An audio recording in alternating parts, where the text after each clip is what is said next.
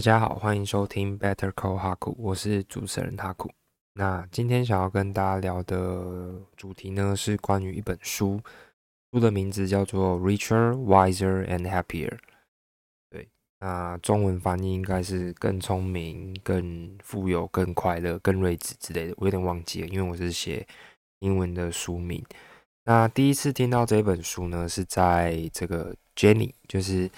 一个财经布洛克叫。AC 财经观点，那他本身也是我非常喜欢的一个财经布洛克。那他有录是一个呃 podcast 的节目，叫做 JJC 美股投资吧，类似这种，约你美股投资学。反正他真的是一个非常厉害而且很优秀的一个呃创作者，然后他都会分享非常多关于财经的知识，而且重点是，觉得你看书看超快。对，那第一次听到这本书是在 Jenny 的 Podcast 上面，他有分享新书。然后后来听完这本书，觉得哎，这本书听起来，听完 Jenny 的导读之后，觉得还蛮不错。所以之后就借了这本书来看。那看完之后呢，就有一些读书心得嘛。那我是这几天刚看完，所以我想说，趁现在呃记忆还比较清晰的时候，就直接录制这一集 Podcast，把我看完的读书心得给记下来。好。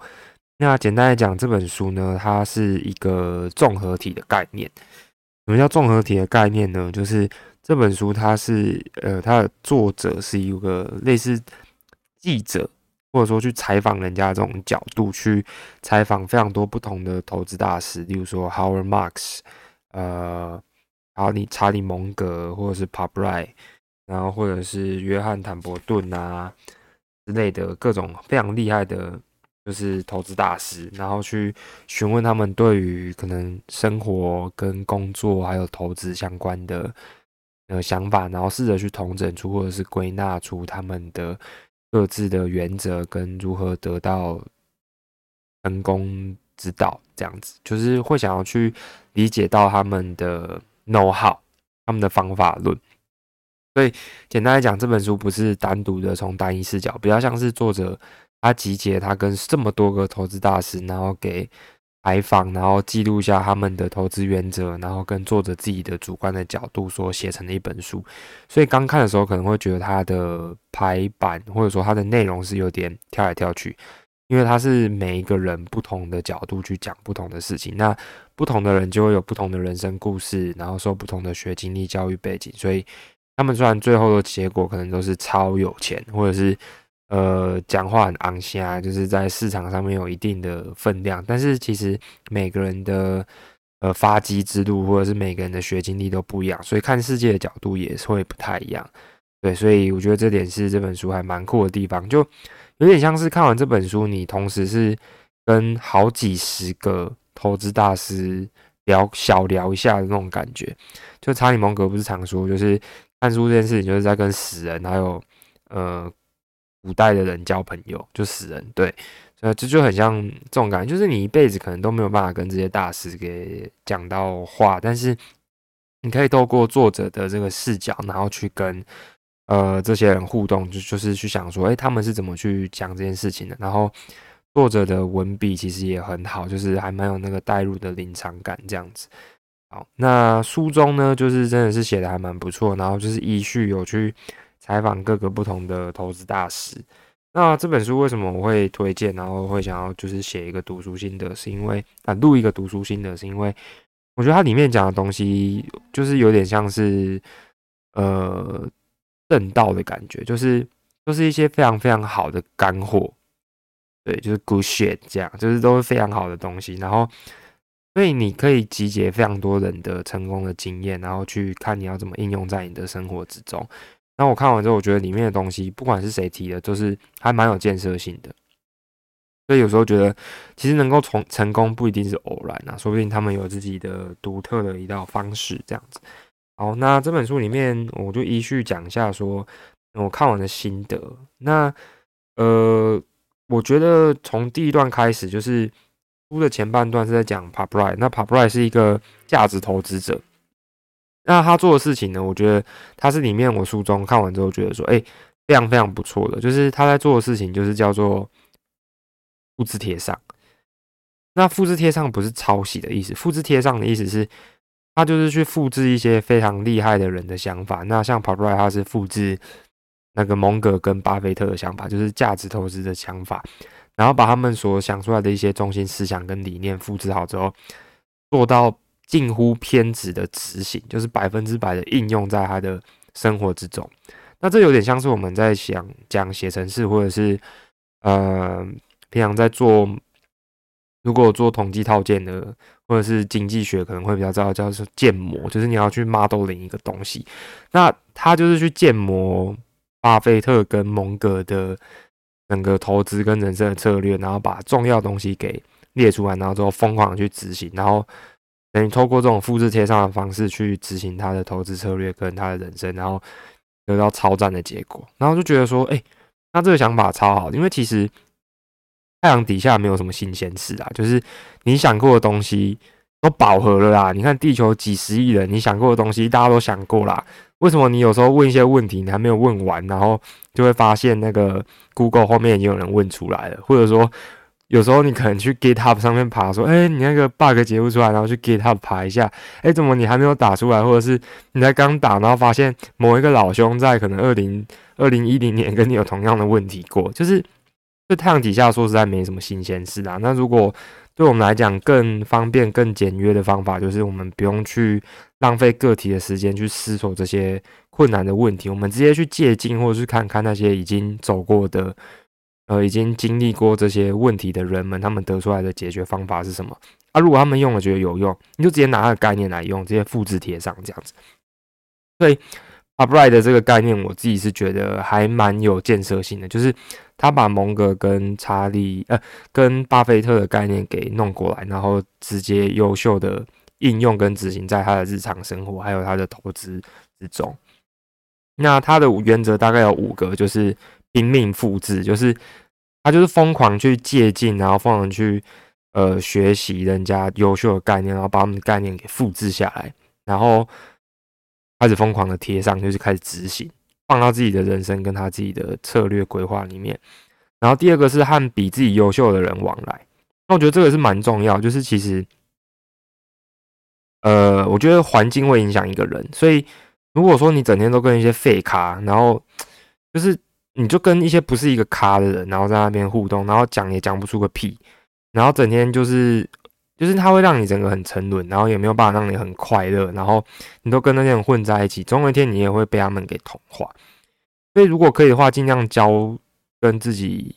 一样，或者说是比自己优秀的人，就是你们可以互相成长，而不是说你们都只是在互相内耗彼此的能量。这样我觉得会是一个非常好的。一个做法，那 p a p r a 也他他也是这样想，就是他他是只跟比自己优秀的人往来啊，但我是觉得可以不用这样子，就是你就是跟自己互动，然后可以成长的人往来，我觉得这样其实就够足够了。然后再来第三个呢，是把人生当游戏，而不是生存或竞争、自死方休的战斗。就是我觉得我们现在可能就是生活在这个世界上，压力有点太大，就是。都是好像在生存，不是在生活，在生存，就是可能都没赚没多少钱的，然后都在想说到底要怎么样赚更多钱，然后到底要怎么样摆脱就是那种感觉很很苦，就是呃穷鬼的那种日子。可是其实我们把时间拉长远来看，我们人生来走一趟，其实也不是为了去体验这些可能竞争啊，就是你现在要拉回到可能以前小时候看小时候什么期中考、期末考，或者是。考高中、考大学干嘛？就是这些东西，你事后想想，你可能都不太会记得说，实际上题目你做了些什么东西。当那当下你很在意的东西，现在可能都还好。可是你会记得，可能是你可能高中比赛比什么班级联赛比了什么，国中比赛大家一起比赛的那种感觉，大家一起出去玩，大家一起呃游乐呃游乐园。是游乐园，就是同乐会啊，什么之类的那种感觉，所以我觉得人生本质上也有点像这样，就是它算有竞争的成分上面，可是不是需要争到非黑即白这样，你可以把它当成是一场游戏。所以我觉得 Upright 这边写的也非常好。然后再来第四个是，呃，遵遵遵循你的本性，Follow your 我是写 follow 有本性，对我在做笔记的时候是这样写，就是不要做你自己不想做或不适合你自己的事情。换句话说，就是我觉得不论在工作或生活，或者是念书啊，念什么科系或干嘛的，没有什么东西是一定比较好的。当然有相对高薪的，或者是相对大家会把它推崇是第一志愿的。可是其实你还是要去遵循你的本性，你不要做跟你自己本性非常非常一点都不相关的的事情。但是这边我觉得。如果是我的看法来看的话，比较像是会折中，就是你今天不要做你自己不想做、讨厌做或不适合自己做的事情。可是有一些事情是你可以做，但是你不会感觉到不快乐或不想做，但你也没有到想做，我觉得那些事情反而还是可以做。但是你还是要知道说你自己的个性是适合什么，就是你不可能叫一个很内向的人他在。很外向的工作或者是一些场域上面可以表现的很好，就是有些东西只有适合不适合，没有好跟坏这样。然后第五个是用内在的计分卡给自己打分数，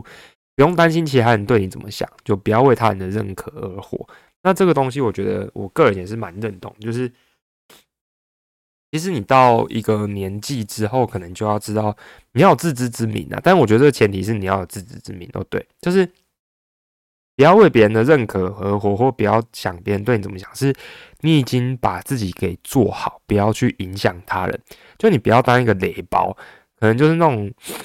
呃，在 ATM 转账或干嘛，就是，哦真的就是有这种雷包，就是不知道为什么在 ATM 前面，就尤其是超商 ATM 前面，就是弄超久，弄就五到十分钟。那这个就不适用我们刚刚讲的这个原则嘛？不用担心其他人怎么想。没有啊，大家都你应该要担心，大家都觉得你是个雷包，怎么他妈连个 ATM 都不会用？但我的意思比较像是说，你自己会用 ATM，然后你也都会用，然后你没有造成其他人的困扰。所以前提要件是你没有造成任何其他人的困扰。那在这个情况下，如果其他人要来评价你啊，要来讲你怎么样啊，那你就可以 don't give a fuck，就是你可以。不要为他人的认可而活，你用自己的标准来对你自己评断，但是前提是你是要一个有标准、有原则的人。对，那这一点我觉得，如果说你自己是一个高度自律的人的话，可以参考看看。因为其实太多的人都想要去 judge 你，或者是告诉你说该怎么做。但如果你自己很清楚的知道你自己在干嘛，那你就照你自己的步调走。但一样前提就是你不要是个雷包。但是最后很矛盾，我到底要知不知道你是不是个雷包？那我的判断标准是这样。就是所谓的社会通念，什么意思？叫社会通念，就是你把这件事情、这个人给遮起来，拿去给几乎所有的人看，大家都会给你一致的评价。就是，哎，你在 ATM 前面可能操作了十五分钟，这样会不会很累啊？你就问大家，可能大家都觉得说，对，超累，累到爆。那不好意思，你就是个累包。对，所以这就是 p a b r a 要讲，我觉得还蛮重要，而且还蛮不错的。那里面还有，例如说这个。Our Max 讲关于无常的概念啊，我觉得真的是越大越觉得非常的认同呢。就是没有什么东西是一定的啦。那 Our Marx 的举例，因为他之前有受过日本的哲学的思想的影响，就是任何事情都是会有高有低，有起有落，有开始就有结束，有好的就一定会有坏的，所以要认知到说这个世界没有什么是。稳定或者是可靠的，几乎什么事情、任何事情都会发生。那我们要能够做的就是接受任何事情都会发生的这件事情，然后告诉自己说世事无常，任何事情都是有周期的。那其实那时候我在读这边会觉得还蛮难过的，因为就会觉得说好像这世界上没有什么东西是永恒的。然后它里面又举到一个例子，叫做呃当。entropy 就是天能里面讲到的那个熵，就是他在讲说熵应该是熵减嘛，还是熵增？我有点忘记了。反正他的意思就是说，所有宇宙万物的东西都会从呃可能很热切，然后到最后全部都会沉寂，全部都会死去。所以有点像是任何东西最后都会趋向于灭亡。所以有好的，有开始就会有结束，有出生就会有死亡，有日出就会有日落。不过我们要注意的是，还会有在下一次的日出跟日落，还会有在下一次下一次的出生跟死亡，就很像说，二零二零年的股市是一场大灾难。但是二零二一、二零二二年的股市呢，可能就呃又往上走了一段，然后可能接下来二零二二年又往下走，然后到现在二零二三，可能又会再往下走，但有可能会往上，所以就是任何事情都是会可能会发生的。那我觉得这个概念不论套用在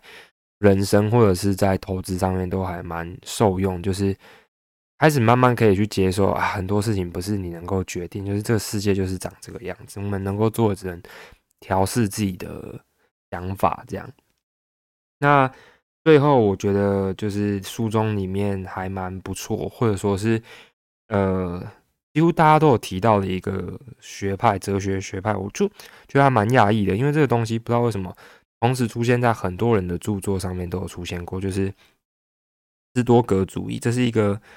古希腊的一个哲学思想，叫 Stoicism，斯多格主义。那他的意思就是，他的理念就是要去欣然接受任何的变化，相信一切都是最好的安排，要去成为，就是那种假设大家有去过北海岸，就知道北海岸有那种呃很蜿蜒的海岸线，然后有那种很硬硬到爆的那种岩石，然后你就看到海浪一直疯狂的打在那个岩石上面。那斯多格主义的意思就比较像是说，我们要去成为那种海浪一直打不停地袭击，但是我们还是。屹立不摇的磐石。换句话说，我们要当一个面对失败的时候是从容的面对失败。那这边呃，我就引用阿雷伯在《反脆弱》里面写到的一段话。那之后有空，我真的很想要讲《反脆弱》这本书，因为我觉得这本书真的太赞了。它里面就讲到说，斯多格主义就比较像是比较积极入世的佛教徒。什么意思呢？就是佛教徒比较像是对命运视若无睹，因为他看了命运就啊，那是命运，然后 OK OK OK，然后就可能看他就不做任何事情。但是斯多葛主义比较像是看着命运，然后跟他说 Go fuck yourself，这样就是跟他说 Go fuck yourself，去你的，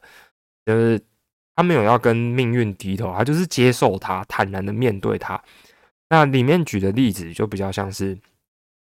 可能当你今天要被呃。假设你今天是古代，然后你要被打仗打输了，最后要被斩首，那你是应该要哭的像是个小孩一样呢，还是你应该要英勇的看着斩首你的刽子手，然后呃抬头挺胸？对，那我觉得他要描述的气情节比较像是这样，就是当我们面对我们生活中的不如意的时候，不要在那边靠腰，就是靠腰你自己靠腰啊，但是要知道说。就是你在那边抱怨，然后什么可能对于事情都没什么帮助。你能做就是接受它，然后有风骨的维持住，然后尽量去改变。对，那这个是我觉得斯多格在里面刚好有讲到的一个部分哦，在第三百二十页的地方。那最后我想要讲的 case study，那这个 case study 我看完就觉得，哎，这个真的是很棒的一个想法，就是应该要去关注。规模经济的东西，那这个内容是游牧基金的创办人他们所关注的，在第两百三十一页的地方有提到。那关注规模经济的意思就是说，我们要去关注那些透过规模，然后会产生一定飞轮效应的东西。举例来说，他举的企业是好事多跟亚马逊。就是你有没有想过，为什么去好事多买那个烤鸡都可以这么便宜？那到底他到底赚什么？那我真的是看完这本书之后，我才懂，就是哇，原来这样是一个非常好的想法，就是你不要去跟人家拼一个呃鱼死网破，你是要追求一个双赢，然后大家一起把饼做大这种感觉。好事多的策略比较像是，它原本假设你今天是去外面的 retail，有可能是呃家乐福，或者是你去顶好，或者是你去全联去买烤鸡。那好事多就会硬比它便宜很多。那为什么他会这样呢？就是他想要把他的获利率给锁在平均大概十到十五趴，不要像其他人可能卖是二十到三十趴，因为你赚的就是消费者给的嘛，对吧？所以好事多的意思比较像是他就是把自己能够赚的给薄利，就简单来讲就是薄利多销了。他薄利，可是他薄利就是造成很多消费者就会在。接着来买嘛，那他并没有在这边做一个停止，他反倒做的事情是，因为他今天薄利，而且很多消费者来买，所以他的东西很快就可以卖出去，所以它的量